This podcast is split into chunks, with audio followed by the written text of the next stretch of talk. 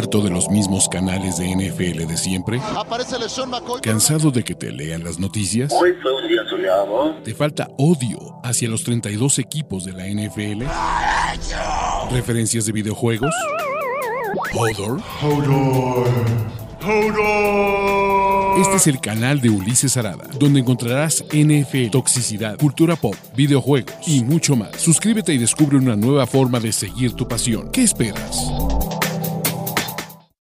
Y ahora sí, vamos a hablar de los ganadores de la semana 5 de la NFL, presentado por Game Pass, Game Pass, Game Pass, Game Pass. Tenemos Game Pass, tenemos a los ganadores de la semana 5 de la NFL y recuerden que ustedes también pueden ser unos ganadores, muchachos, si contratan, si contratan Game Pass con 25% de descuento, pueden hacerlo en este link, vamos a ponerlo aquí. ¿No? Vamos a poner a sus ganadores, ganadores, ganadores, ganadores, ganadores, ganadores, ¿no? ¿Y dónde está mi link de, de, Game Pass? Aquí está mi link, mi super link de Game Pass. Así que contraten ya, contraten ya, contraten ya. Oh, pero denle, rápido, rápido que se va, rápido que se ve el Game Pass, muchachos. Así que entrenle aquí, voy a ponerlo también en este link. Y ahora sí, vamos a hablar de los principales ganadores de la semana 5 de la NFL. ¿Por qué? Porque tenemos que poner a Alec Pierce. Alec Pierce y en general creo que hubo eh, muchos jugadores de los Colts, sobre todo a la defensiva, que nos mostraron que no hay un perro equipo muerto, ¿no? Creo que los Colts ganaron feo, sí, ganaron cutre, sí, tal vez no debieron de haber ganado, no, pero ganaron, ca. Ganaron y eso es lo que importa. Alec Pierce, el novato, fue el principal motor de esta ofensiva acá. Creo que Alec Pierce tuvo 8 recepciones, 81 yardas y fue el que poco a poco, poco a poco, poco a poco, movió las cadenas de este ataque, ¿no? Me gusta mucho que es un complemento a Pittman, ¿no? Y que poco a poco, si la línea ofensiva de los de los Colts lo permite, que es malísima la línea ofensiva de los Colts, hay algo que hacer para crecer. Ojo, también tengo que darle mucho crédito a Stephon Gilmore, que tiene la intercepción clave, que es un regalo de Russell Wilson, pero eso no es culpa de Stephon Gilmore. Y el desvío en una muy mala decisión de Russell, donde, pues la neta, es que pues, está cañón, ¿no? Eh, creo que, Alec, eh, que este equipo de los Colts sobrevivió y si no es por Chase McLaughlin, eh, este equipo no gana. ¿Qué pasó? ¿Qué pasó, muchachos? Básicamente metió dos goles de campo de más de 50 yardas, ¿no? Y muchísimas gracias, mi Alex, eres la neta del planeta, ¿no? Este, gracias por regalar una membresía, son bien chidos, ¿no? Gracias, muchachos, por, por seguir apoyando este canal. Y la neta es que, eh, que estos, ¿qué les puedo decir? Que estos Colts no son un buen equipo, acá. Pero estos Colts están a medio juego del liderato de su división y ya superaron a los Jaguars por el empate de los Texans. La, la AFC South sí está del riel, pero están ganando los Titans por puro. No, ni siquiera decir, quiero decirles coaching, por puros empujones, acá. Porque Mike Bravel es más necio y por mucho es el mejor head coach de esa división. Pero bueno, Vamos a repartir loas porque los, sus New York Football Giants, 4-1, ok, ya la narrativa, la narrativa de decirles, oigan, ¿saben qué? Es un equipo, los Giants son un equipo que, que están bien coachados con bajo talento y que encuentran formas de ganar. Es posible, pero... Y, y este es otro dato que estaba leyendo en la mañana. Los Giants ya les ganaron como, eh, como visitante, como visitante, al equipo con más victorias de la AFC el año pasado, que fueron los Titans, y al equipo con más victorias de la NFC el año pasado, que fueron los, los Packers. Combinados, ninguno de los dos equipos tuvieron más. Todo mundo estaba esperando que los Giants fueran masacrados, que su línea ofensiva pestara y que este equipo fuera inoperante. Y no ha ocurrido. Y en parte es por Brian Dable. Brian Dable ha hecho una chamba espectacular, no solo preparando a su equipo para ejecutar, sino dándole la vuelta a una enorme cantidad de lesiones clave, ¿no? El cuerpo de receptores, dude, cuando Darius Slayton es tu mejor hombre y aún así funciona, va, la forma en que ha mantenido con la lesión de Daniel Jones, etcétera, cómo esté funcionando esto, la secundaria, los linebackers, es, y la forma en que armó este staff y que le dio un trabajo a alguien como Quink Martindale, que es un chingón, está bien. Y ahora no solo que han cambiado la mentalidad del equipo. Los Giants, después de esta victoria, deben de ser, deben de ser considerados un equipo que busca, que busca por pelear por un lugar a playoffs. En 4-1 estás en este momento irónicamente en tercer lugar en tu división porque la AFC East salió rudísima, como todos lo esperábamos. Pero estás compitiendo, estás ganando los juegos cerrados y estás ejecutando bien te estás viendo, estás haciendo ver a Daniel Jones, que tuvo su primer partido de más de 200 yardas por pase, como un coreback decente, El trabajo y, y para mí, el juego que vimos de Daniel Jones este domingo, eh, tempranito, fue el mejor partido que yo le he visto a Daniel Jones en Aeonska, ¿no? Y el tema es, es, es chocante, es terrible hacer estas comparaciones, pero la verdad es que se nota cuando un equipo está bien entrenado, ¿no? Bien entrenado. Y no, el tema de Joe Judge era insostenible. Pero yo se los dije. Yo se los dije el tema de Joe Judge. Y yo se los dije cuando esperábamos que Brian Dable, cuando lo contrataron, les dije, es una gran contratación. Sin embargo, jamás pensé que fuera a dar resultados tan rápido como esto. Básicamente, Bill felicitó al Brian completo, al Brian, al Brian eh, correcto. Y qué bueno, en serio, los Giants han sufrido un chingo. Y ojo, lo digo como un equipo que ha sufrido un chingo, pero que tiene dos títulos de Super Bowl en los últimos 15 años. Por increíble que parezca, por fin se le ve un camino, por fin se le ve una identidad, por fin se le ve un coaching y bueno desde que no tenían a, Tomlin. Y ese es el tema. Tiene, se retira, eh, Coughlin, perdón, no Tomlin. Eh, Tom Coughlin, por eso dije Tomlin, ¿no? Tenías a Coughlin y se retira Coughlin. Y tienes un Ben McAdoo que es terrible. Que ojo, Ben McAdoo sigue en los Panthers. otra idiotez de Matt Rule, pero bueno. Un Ben McAdoo y luego un Joe Judge, ¿no? Ahora, ¿qué tanto Daniel Jones es el coreback del futuro? Pues se ve mucho más al futuro que al inicio de la temporada.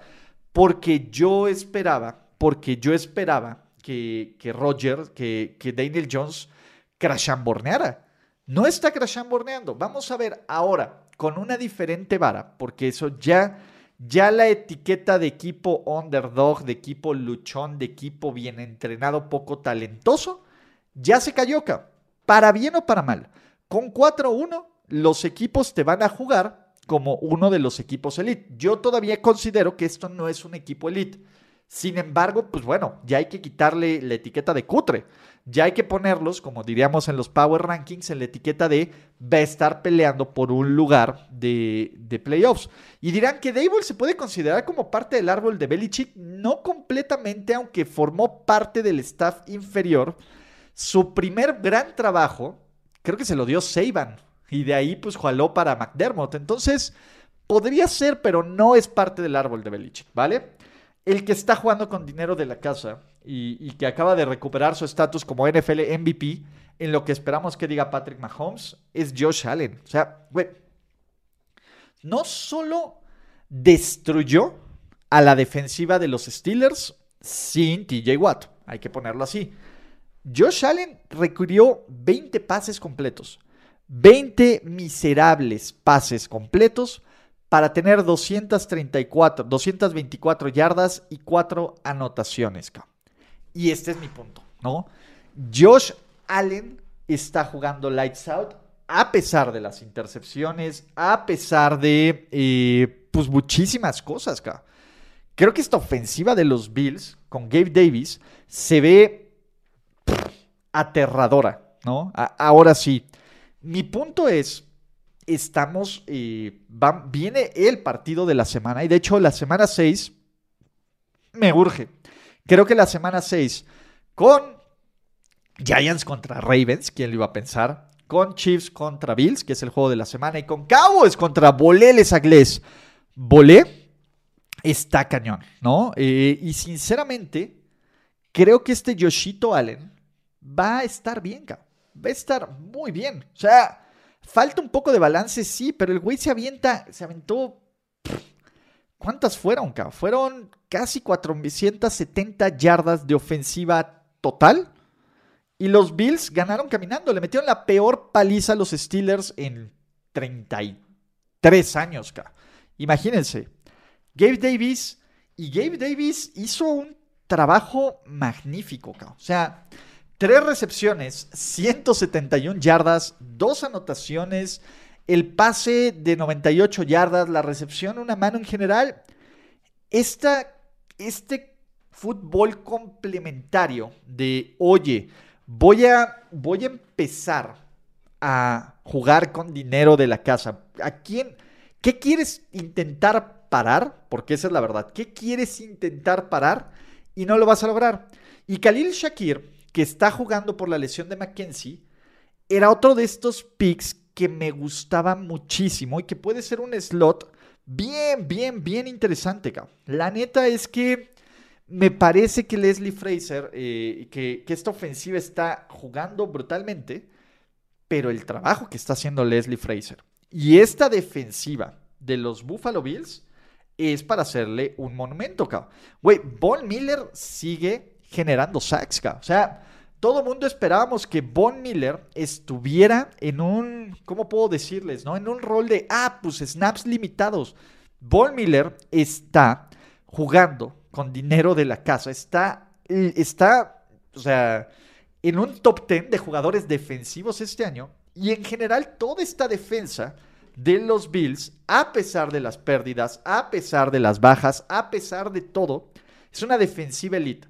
Es cierto, jugar contra, eh, jugar contra Pittsburgh, pues no te pone la vara muy alta, pero eso no quiere decir que Fraser, y platicando el caso anterior de Matt Rule, debería de ser considerado para tener un trabajo de head coach en la NFL. Otro ganador, Austin Eckler. Austin Eckler. Austin Eckler y, tuvo este juego que hacía Eons, que no veíamos de un corredor. Austin Eckler, 16 acarreos, 173 yardas, una anotación. Y ojo, también se aventó una anotación por recepción, casi 200 yardas combinadas. Y eso que lo alcanzaron. Al final en este acarreo rápido, yo pensé que se anotaba. Lo alcanzan. Austin Eckler está pues, básicamente pues, cargando esta ofensiva de los Chargers y de una forma muy inteligente.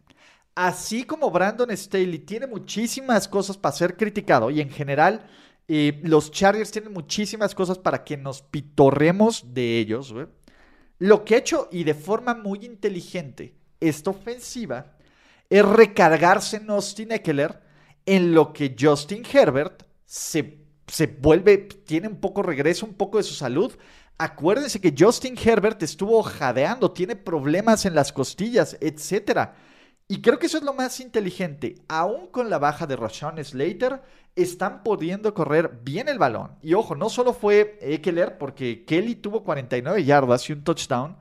Pero Eckler está haciendo este, este caballito de batalla, esta arma múltiple, que está evitando que dudes como Miles Garrett y como Jadavion Clowney maten a Justin Herbert, que es la forma inteligente de jugar. Los Chargers van 3-2, sí, es un 3-2 que se ve bien cutre, sí, pero pues por lo menos van 3-2, güey, podrían ir peor, como los Broncos, ¿no? Ese es mi punto, y Eckler está aportando, y un Eckler sano, cuando regrese Keenan Allen, cuando regrese, eh, cuando esté bien Justin Herbert, cuando regrese Joe, eh, Joey Bosa, pues puede poner este equipo de los Chargers en situación de competir y decepcionándonos, arrancándonos el corazón en las últimas semanas, ¿vale? Eh, algo que a mí me encanta y que no he dejado de aplaudir es la línea ofensiva de sus Cleveland Browns. O sea, Cleveland tendrá muchísimos defectos, sí. La línea ofensiva es top tier, es una de las tres mejores de toda la línea ofensiva. Nick Fury Chubb es está cañón. Nick Fury es Nick Fury y, volvió a tener números, o sea, por algo es el mejor corredor de la liga, o por lo menos el más underrated junto con... Porque podrán poner que Saquon Barkley, ahí nos damos un quien vive. Karim Hunt está funcionando también en general. Esta línea rara vez pierde los empujones. Sí, no convirtió en una cuarta oportunidad, que también se la mamó Stefanski por jugársela, pero bueno, ¿no? Pero en general, esta línea ofensiva de Cleveland, pues básicamente nos podría hacer correr, si tuviera yo un make-a-wish, podría correr 100 yardas con detrás de esta línea ofensiva y después morir literalmente de los putazos que me metan. Pero bien por esta línea ofensiva de los Cleveland Browns. ¿Quién tengo que darle el futuro novato ofensivo del año? Damian Pierce. La Pierce manía. La Pierce manía se ve con todo. Casi tiene las 100 yardas, se quedó a una yardita. Fueron 99 yardas, un touchdown. Y corre, la verdad es que en este juego él solito, él solito fue la mayor parte de una ofensiva de los Texans que, pues la verdad es que con trabajos consiguió 250 yardas, pero las hizo valer total y absolutamente. Uh, ya llegó el, no prom. Vamos a, vamos a cancelar esto. Vamos a un segundo. Chun, chun, chun, remove. Listo. Y... Ah. listo. Vámonos ya se quita esto, ¿no? Entonces, ahí estamos, muchachos. Se va a quedar en el chat, pero ni modo. Eh, y el punto aquí es, básicamente, pues, la Damian Pierce fue un súper chingón. Damian Pierce, eh, sobre todo en este acarreo, antes de anotar, sí es un güey que, pues, simplemente, pues, también se ve como un jugador espectacular, cabrón. O sea, sí se ve como un tipo que estás corriendo bien con el balón, que está arrastrando a los rivales, que está siendo el eje de esta ofensiva y que le está quitando presión total y absolutamente a Davis Mills. Y un Davis Mills sin presión con y una ofensiva poco predecible de los Texans, pues hace que el juego esté cerrado. Y independientemente de todo, y esto está interesante, y el punto es, independientemente de todo, los Texans han sido competitivos. Los Texans han estado medianamente ahí al final de los partidos. Estuvieron casi hacen la remontada contra los Chargers. También casi le ganan a los Broncos, ¿no? El empate contra los Colts debieron de haberlo sacado. En general, y bien lo ponen, me recuerda, tiene esta parte como entre Arian Foster y como entre Pris Holmes, de estos corredores como luchones así, con paciencia, pero con power, que la neta es que, pues a mí también me encanta, ¿no? Pero ¿qué otros ganadores tenemos? Los cornerbacks novatos, los cornerbacks novatos de primera ronda. ¿Por qué? Porque Stingley, porque Elan, porque el Sauce Garner tuvieron jugadas clave para hacer a su equipo ganar. Sos Garner tuvo una intercepción, Stingley tuvo una intercepción. En general, fue un muy buen día para los cornerbacks novatos seleccionados en la primera ronda. Digo, vamos a ver qué pasa en Kansas City, pero creo que no va a jugar porque está en el Injury Reserve, este McDuffie. En general, creo que, que esto, esta camada jugó bien y hay que agradecerlo. Los playmakers, sobre todo de la ofensiva, la ofensiva de los, de los Vikings. También hay que darles cariño, amor, palmaditas en la espalda. ¿Por qué? Pues porque Dalvin Cook tuvo el juego de Dalvin Cook, de Dalvin Cook, ¿no? ¿Por qué? Pues porque tuvo 154 yardas en 12 recepciones. Dalvin Cook, perdón, Justin Jefferson tuvo 154 yardas en 12 recepciones. Dalvin Cook fueron 92, 94 yardas, dos anotaciones y también aportó en el juego aéreo. Y en general, eh, pues yo veo a estos Vikings y no son bonitos. No son bonitos, pero, pero, pues la neta es que están siendo efectivos. Y quiero, ahí en el chat lo están diciendo también. Eh, también, muchachos, eh, que pongan a Jack, este, ¿cómo se llama? A, a, Jack Jones, a Jack Rabbit Jones y a Tariq, que lo están haciendo muy, muy bien. Creo que hay piezas interesantes dentro de esos corners, ¿va? Los Vikings, ¿qué les puedo decir, muchachos? Los Vikings tienen sus momentos, por momentos se ven dominantes. Y luego Justin Fields tiene el mejor partido, el mejor partido de de mucho tiempo. O sea, Justin Fields parecía inminente que iba a sacar este partido, que aparte le anulan un touchdown increíble por tierra, pero solo porque literalmente al receptor le arrancan la bola, cabrón, ¿no? Este, ¿quién fue Cameron Danzler? Si no, si no mal recuerdo. Pero de no haber sido por eso, los Vikings se hubieran complicado, pero a los Vikings, pues la verdad es que les vale un pepino. ¿Por qué? Porque los Vikings van 4-1 y con un control bastante sólido de su división, ¿no? ¿Quién más tenemos, amigos? ¿A quién más tenemos de ganadores de la semana? Matt Judon. Uy, Matt Judon es un capo. O sea, ustedes saben sobre mi amor, sobre Matt Judon. Ustedes saben que, que yo lo respeto y lo quiero y, me encanta acá. Matt Judon solito, ante una muy buena línea ofensiva, ¿no? Y este es, una, este es un tema real. Ante una gran línea ofensiva, Matt Judon se volvió loco, cabrón. Absolutamente loco. O sea, las jugadas importantes a la defensiva, una la hace eh, Jack Jones, que es la intercepción, cuando Jared Goff hace cosas de Jared Goff. Pero Matt Judon, en general, es el catalizador que hace que ocurra todo lo demás. Fue el que más presión metió, fue el que pues, literalmente destruyó y me encantó la forma en que Steve Belichick Gerard Mayo, Bill Belichick, lo movieron alrededor de la línea ofensiva, eh, de la línea defensiva en varias posiciones. ¿Para qué? Para que atacara constantemente, ¿no? El otro jugador, y ojo, aquí hay varios jugadores de los Pats, ¿no? Eh, hay varios jugadores de los Pats que sinceramente pues, se vieron muy bien, ¿no? José Ramón de Stevenson tuvo 161 yardas, atacó por completo. Es, es difícil evaluar a, cualquier jugador que juegue contra la defensa de los Lions, porque la defensa de los Lions es la defensa de los Lions, pero pues bueno, en general, Ramón de Stevenson aprovechó su oportunidad. Con la lesión de Harris, pues él metió 161 yardas en una ofensiva terrestre que también dominó el partido. Y a mí me gustó mucho Bailey Zapp, o, Zappi, ¿no? Eh, ¿Por qué? Porque Bailey Zappi también tuvo una actuación increíble, increíble, increíble, increíble, eh, siendo un game manager. Total y absolutamente. Pero es lo que le vas a pedir un coreback seleccionado en rondas tardías del draft. No vas a pedir que te aviente 400 yardas. Es la forma más correcta de perder el partido.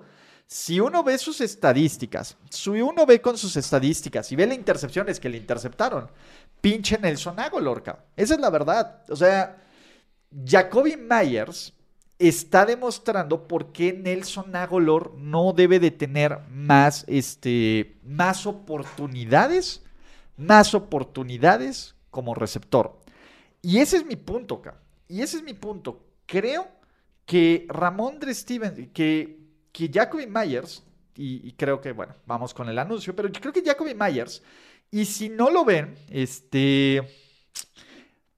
Y si no lo ven, ahí pueden hacerlo por Game Pass y contrátelo, link en, la descripción de este video.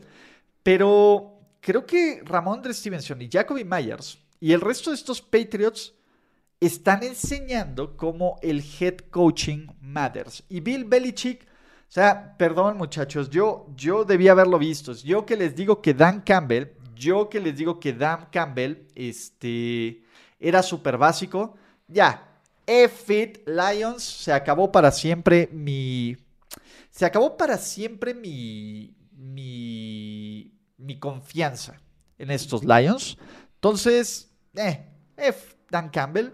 Creo que estos Pats siguen siendo un equipo cutre, pero en contra de equipos malos, mal entrenados, estos Pats van a ser la neta, ¿no? Y gracias a Tenoch y gracias a todos los que comparten y que se suscriben con NFL Game Pass, la neta, este, pues sí, la neta es que es un productazo, pero bueno, no hay más grande héroe esta semana que la verdadera arma blanca, Tyson Hill. Nada que partido de Tyson Hill. Muchachos, Tyson Hill, básicamente él solito, con una mano en la cintura y con las manos en donde ya saben qué, pues destruyó, destruyó brutalmente a estos defensiva de Seattle que también jugó del riel. Pero Tyson Hill completó un pase para 22 yardas y una anotación con QB rating perfecto, pero lo que hizo por tierra, lo que hizo por tierra fue espectacular. 9 acarreos, 112 yardas, 3 anotaciones y la más importante, en tercera y uno, esta escapada de 60 yardas que sirve para sellar el partido. En un partido donde estaba perdiendo por un punto, por un puntito Nuevo, Orleans, que parecía, que parecía que ya se iba a acabar este juego porque Gino Smith, ma qué cosa, el, el, hombre renacimiento, Timeson Hill dijo, not today, vamos a hacer todo lo posible por destrozar este equipo. Y Timeson Hill hizo absolutamente todo lo posible por destrozar, por destrozar a estos Seahawks. Ahora, ¿se pueden arreglar estos Saints? No lo sé, cabrón. No lo sé, no lo sé. Este. Pero. La verdad es que Timeson Hill, ahí, ahí va, cabrón. Ahí va. Y estos Saints, no sé qué pensar, cabrón. No sé qué pensar. No sé qué pensar de, de New Orleans. No sé si es un buen equipo o es un mal equipo. Lo que sí sé es que uno, Gino y Pete Carroll, por lo menos en el caso de Russell Wilson, tenía razón. La defensa de los Seahawks es terrible, pero Gino Smith haciendo buena chamba. La neta es que Gino Smith me dejó otro, otro gran sabor de boca. Lo que está haciendo Gino Smith, en serio, cabrón. En serio, lo que está haciendo, yo no recuerdo, la neta es que yo no recuerdo a un coreback que jugara tan mal por sus primeros 9, 10 años en la liga y que diera este salto, cabrón. O sea, creo que Gino Smith no, no sé si va a durar mucho, cabrón. Lo que sí sé es que ya el Gino Smith que vimos, probablemente no lo volvamos a ver. Gino Smith está lanzando con una precisión, con una confianza, con una, con, con una movilidad, con dinero en la casa, el cabrón. Bien lo dicen ahí, parece parece que es el efecto Cordarrell Patterson, ¿no? Eh, mi punto es, este Gino Smith está lanzando todo, y aquí Seahawks y Liverpool, que está bien activo, mi Tyler Lockett de toda la vida, le está atrapando todo, y hasta DK Metcalf. Y es una pena que le hayan anulado un touchdown, porque le anularon un touchdown bien anulado por, por esta, ¿cómo se llama? Por este holding. Y ojo, lo de Tannehill podrías decir que es el mismo caso, mi querido Carlos Mercado, y no, porque la, Tannehill, uno fue seleccionado, Tannehill fue antes o después, creo que es de la generación, pero Tannehill revivió su carrera hace tres años en Tennessee, o sea, Tannehill lo sentaron una vez, Tannehill pasó de Miami a Tennessee. Gino pasó de equipo a equipo, a equipo, a equipo, a equipo. O sea, nadie lo quería el cabrón. O sea, no al nivel de Tannehill, porque esto es muchísimo más dramático. Yo creo que es una posición diferente, pero sí podríamos ponerlo al nivel de Cordarrell Patterson. Y ese es mi punto. Cordarrell Patterson pues, supo revivir su carrera. Gino ni flashazos había tenido. El tema es, Tannehill por lo menos había tenido un fracaso, eh, unos flashazos. Gino ni eso, Así que, pinche Pete Carroll, o sea, a mí la neta es que yo sí soy Team Pete Carroll. El problema es esta defensa, ¿no? ¿Qué más tenemos, muchachos? Los Jets. ¡Wow! ¡Qué gran partido de sus New York Jets! De sus New York Football Jets, que se ponen como segundo lugar de esta división. Madre mía, madre mía. Y que lo hacen de forma contundente. El partido de Bryce Hall es maravilloso. Dos recepciones para 100 yardas, lo cual está cabrón. Y 18 acarreos para 97 yardas y un touchdown, pero podrían haber sido tres. O sea, Michael Carter solo fue a empujar esas, esas anotaciones brutalmente. Los Jets se vieron como lo que, lo que Robert Sale quiere mostrar a este mundo, ¿vale? Creo que, creo que estos Jets son un equipo bien interesante. O sea, creo que hay, hay, algunas cosas que tienen que mejorar Pero Zach Wilson se aventó, se aventó un partido sin errores. Totalmente. Y además corre para una anotación. Pero en general, lo que quieren estos Jets es correr con el balón, dominar con el balón, dominar la línea de golpeo. Y Bryce Hall se convierte en este jugador que es el factor X, O sea, creo que no tenían un corredor de más de 100 yardas desde la Damian Tomlinson, lo cual pues está bien chido. Pero en general estos New York Football Jets está cabrón, güey. O sea, era el punto con el que arrancaba el stream anterior, que lo pone a uno a pensar seriamente que los Jets y que los Giants combinados tengan mejor récord tras cinco semanas que los dos equipos que juegan el Super Bowl. Y digo, están pasando la basura porque, pues, la neta es que está cabrón, ¿no? Eh, pero, pues, es una victoria que necesitaban los Jets, O sea, es un triunfo que además fue dominante. Es cierto, y dirán los fans de los Dolphins, con y eh, con una dudosa decisión de dejar a Teddy Bridgewater en la banca por el nuevo protocolo de conmoción que, tenemos, ¿no?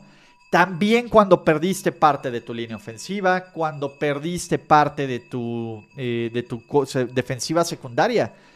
Pero no hay excusas, ¿o sí?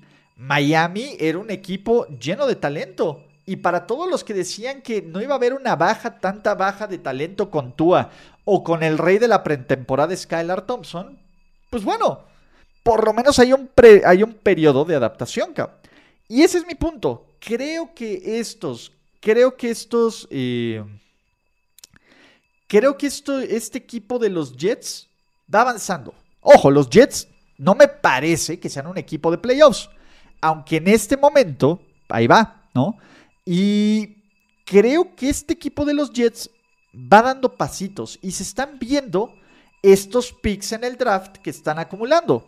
Zach Wilson, pues venga, tiene que Se, escucha raro hablar bien de los Jets y que suene la basura, pero pues así es mi México mágico, muchachos. Así que... Eh, pero pues va bien. O sea, qué bueno que tienen estas pequeñas victorias. Ahora el caso de los Jets es continuar con este crecimiento.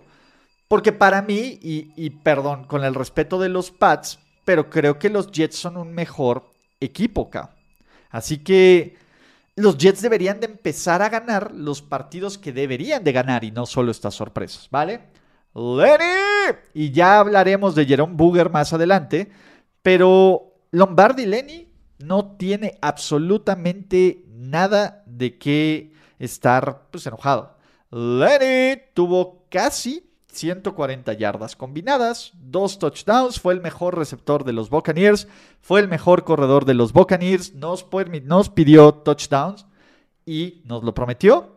Y creo que Tampa Bay, así, pues, o sea, fue un esfuerzo raro, pues porque fue un partido muy raro de Tampa Bay. O sea, Tampa Bay convirtió pues tuvo 420 yardas de ofensiva total, convirtió 9 de 16 en terceras oportunidades. No, hombre, están con todo en el chat, muchachos. Y en general, pues este equipo fue un equipo pues, que simplemente... ¿Qué les puedo decir, muchachos? Creo que Tampa Bay jugó de huevísima. De huevísima, de huevísima, de huevísima. Y pues ganó. Y ganó bien. Pero está esta duda del referee de Booger, ¿no? Que pudo haberle dado otra oportunidad a los, a, los Falcons? Absolutamente. O sea, los Falcons no perdieron, y, vamos a volverlos a ponerlo así, los Falcons no perdieron por esa pésimamente marcada, pésimamente marcada eh, roughing de pase a Tom Brady, que fue súper, súper, súper bullshit call. Los Falcons perdieron porque no se presentaron a jugar la primera mitad de este partido, ¿no? Nos hubiera encantado ver un, final muchísimo más cerrado y una oportunidad para Atlanta, absolutamente, absolutamente. Y es algo que tiene que corregir la NFL. Y lo voy a decir aquí como lo dije ayer en las reacciones rápidas. Pero, pero Tampa Bay ejecutó bien a la defensiva. Pero este ataque hizo las jugadas Y pues no pudieron frenar este ataque fuera de, este castigo. Entonces, ah, o sea, no es el mejor juego de Tampa Bay, para nada, pero tampoco es un desastre, es, este, ¿cómo se llama? Espectacular. ¿Qué más tenemos, muchachos, no? ¿Qué más ganadores tenemos? Mi Derrick Henry de toda la vida. Tennessee es un equipo... Tennessee es un equipo aburrido, cabrón. Tennessee es un equipo de hueva. Totalmente, güey. La neta es que sí, cabrón. Los Tennessee Titans no nos. Eh, no nos. No nos dan nada, cabrón. O sea, no nos dan nada. Es, es NFL a cuentagotas, cabrón. Ese es el punto. Es una NFL a cuentagotas. Pero, pues, Derrick Henry corriendo el balón. No sé. Ay, puta madre. Oh, perdón con los gráficos. Ya sé que es Jalen. No sé por qué pusimos Jalen. O sea, chavos, ya. Eh, es parte de la magia. Ya sé que está mal escrito, perdón por el typo, no lo había visto, pero es Jalen, Jalen, Hurts. madre, ah, perdón, no ha sido el mejor ni el más brillante de mis días, así que ustedes tengan paciencia, muchachos. Pero regresando al punto de Derrick Henry, Derrick Henry... Ah, Derrick Henry es una máquina acá. E, es inevitable las defensivas salen de. Saben que viene Derrick Henry. Y Derrick Henry solo sabe anotar, ¿no? y me parece que este equipo de los Tennessee Titans, con un poquito de defensa, con un poquito de coaching, jugando a no equivocarse, y otra vez, ¿no? Eh, complicándose a lo mejor un poco más de estos juegos, pero están ganando, güey. ¿Y quién puede culpar a Mike Bravel? Neta, a ver, tienes un coreback en el que no confías mucho, cabrón. Ese es el primero. Dos, tienes un cuerpo de receptores cuasi inexistente, porque la única jugada grande que tienes es este pase a Ninky Westbrook Inky, que pues es lo único que hiciste. Y tres, tienes una defensa que está aguantando vara, pues está difícil que ganes humillando y reventándote toda la onda, ¿no? Entonces, eh, mi punto es, este equipo de Tennessee pues está acumulando victorias. Una tras otra, tras otra, tras otra, tras otra.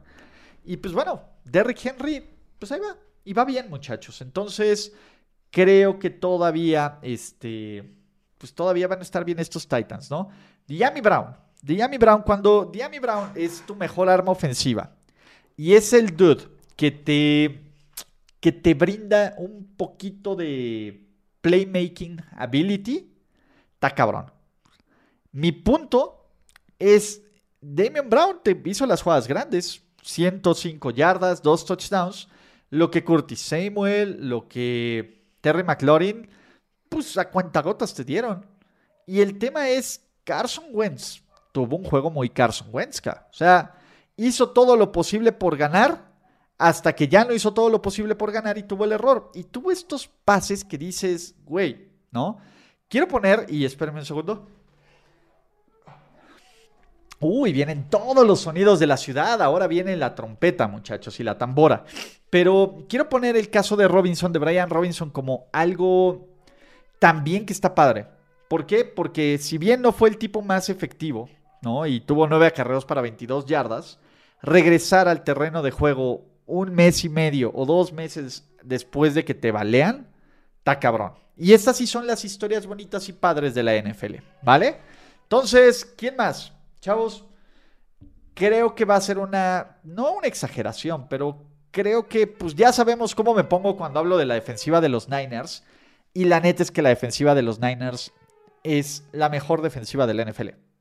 Se da, hay tres o cuatro que, nos damos un quien vive pero lo que está haciendo San Francisco, con la profundidad que tiene San Francisco, porque hubo un momento donde Nick Boss estuvo fuera, Emmanuel Mosley eh, va a estar fuera también eh, y está por lesión.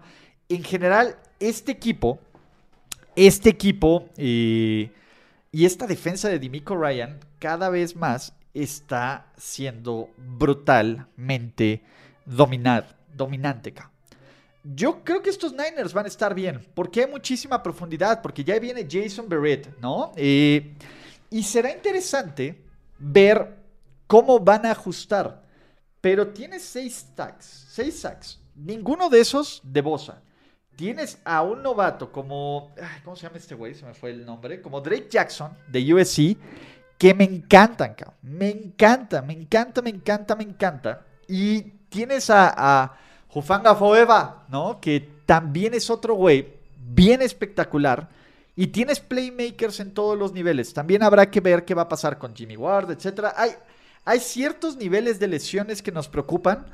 Pero la profundidad de este equipo es espectacular. Y básicamente ellos son como el camión de la basura llevándose a los Panthers y lo que quedó del último partido de Matt Rule, de la lesión de Baker Mayfield y que probablemente sea el último partido como titular de Baker Mayfield.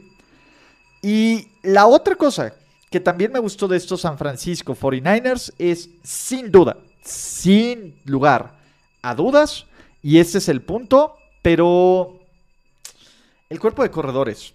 La neta, la neta es que este cuerpo de corredores, pues bueno, Jeff Wilson tuvo más de 120 yardas, Tevin Coleman aportó con otras 23, en el juego aéreo Coleman tuvo otras 44 yardas en general, eh, Jeff Wilson tuvo 12 en general, eh, es un equipo que, que es muy completo, y poco a poco Jimmy G está manejando estos partidos y está haciendo las jugadas clave en terceras oportunidades y está poniendo a su equipo en posición de ganar, Y eso es lo que a mí me gusta. Este, este equipo de San Francisco, cuando está conectado y cuando está jugando así, luce como un verdadero contendiente al Super Bowl. El problema de estos 49ers, y ya sabemos cómo son, es que no les podemos dar nada de crédito hasta que logren sobreponerse a los últimos cuartos en los partidos clave contra los verdaderos contendientes. Jalen Hurts, Jalen Hurts pues no fue el juego más bonito de Filadelfia. O sea, estuvo lejos de ser el juego más bonito. Es el clásico partido de todos los haters o de los güeyes que dudan de, ven, güey, cómo sufrieron para un equipo contra Arizona. Y es un punto válido. Porque este equipo iba ganando 14-0. Pero a mí, entre más veo jugar a Jalen Hurts, más lo veo como un coreback espectacular en todos los sentidos. Por tierra ya sabemos lo que va a ser, 61 yardas, dos anotaciones, escapadas largas y conversiones de, de cuartas oportunidades. Lo que más me sorprendió de Jalen Hurts es que en este partido, en este partido tuvo seis o siete pases que dices, wey, lo vieron en tiempo extra, y si no lo vieron, échenle un ojo en el canal de Mundo NFL, pero lo vieron en tiempo extra con este partido y esta pase que va rolando hacia la izquierda y pone en el centro del terreno de juego. Tiene un par de, de pases, tienen un par de pases profundos, ¿no? Que, y sobre todo Dallas Goddard, que son espectaculares. Y hay mucha gente que dice, hasta que no le gane un equipo contendiente, no les voy a creer. A ver, le van a ganar a Dallas. Y si le ganan a Dallas, todavía no sabemos. Pero si le ganan a Dallas, le van a poner pero que porque si Cooper Rush o que porque si Dak regresó de lesión. Y si le ganan a Green Bay, le van a poner peros que porque Green Bay ya viene en picada. El calendario de Filadelfia es muy sencillo. Es muy sencillo, cabrón. ¿Por qué? Porque Filadelfia pues, no puede controlar eso. Filadelfia solo puede controlar. Uh, espérense, déjenme, le pongo acá. Filadelfia solo puede controlar pues, con quién juega y con quién gana acá. Así que, pues bueno, a ver, neta, y si nos ponemos exquisitos, pues puede que este equipo no juegue contra ningún contendiente este año, güey. La neta es que este equipo no va a jugar. Dallas no es un contendiente, en el sentido de la palabra, por lo menos no hasta que lleguen a una final de conferencia.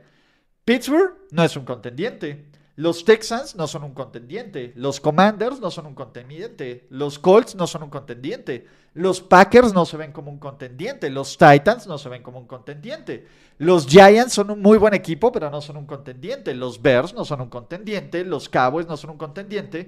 Los Saints no son un contendiente. Y los Giants no son un contendiente. Entonces, ¿qué puede hacer Filadelfia?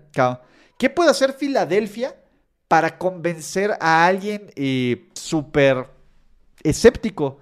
Nada.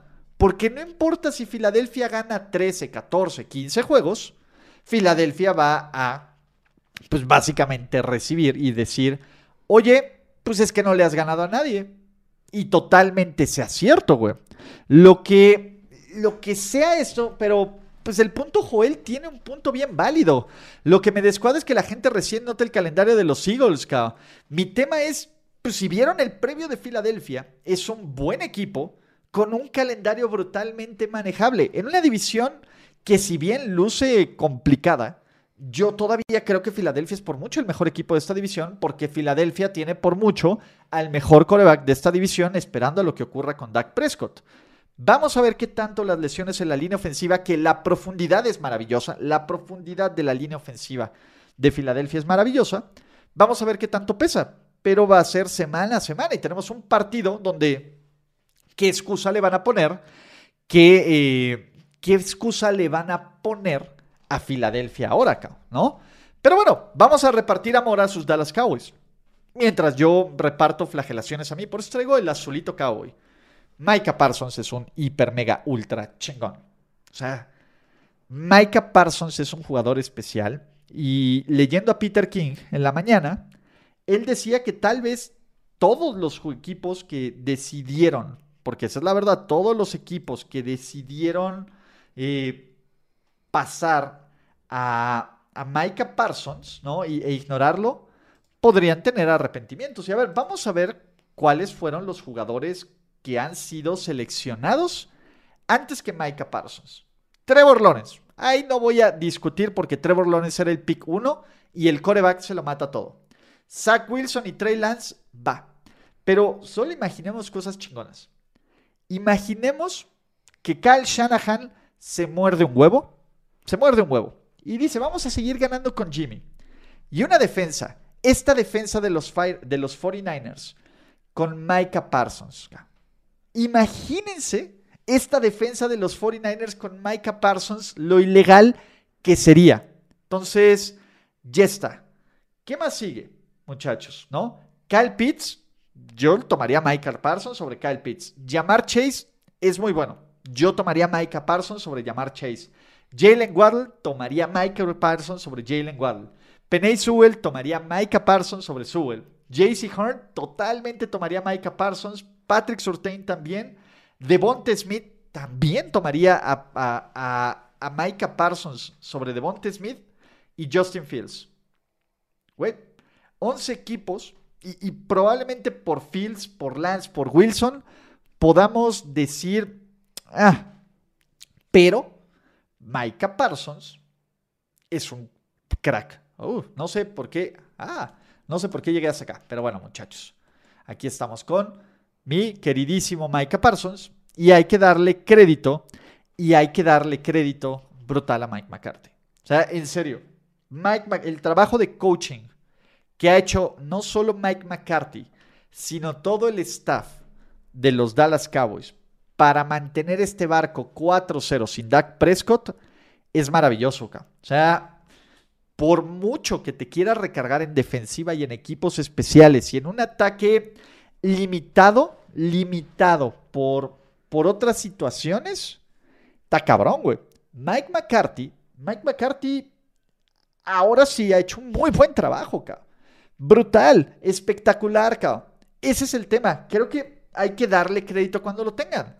El problema de McCarthy es.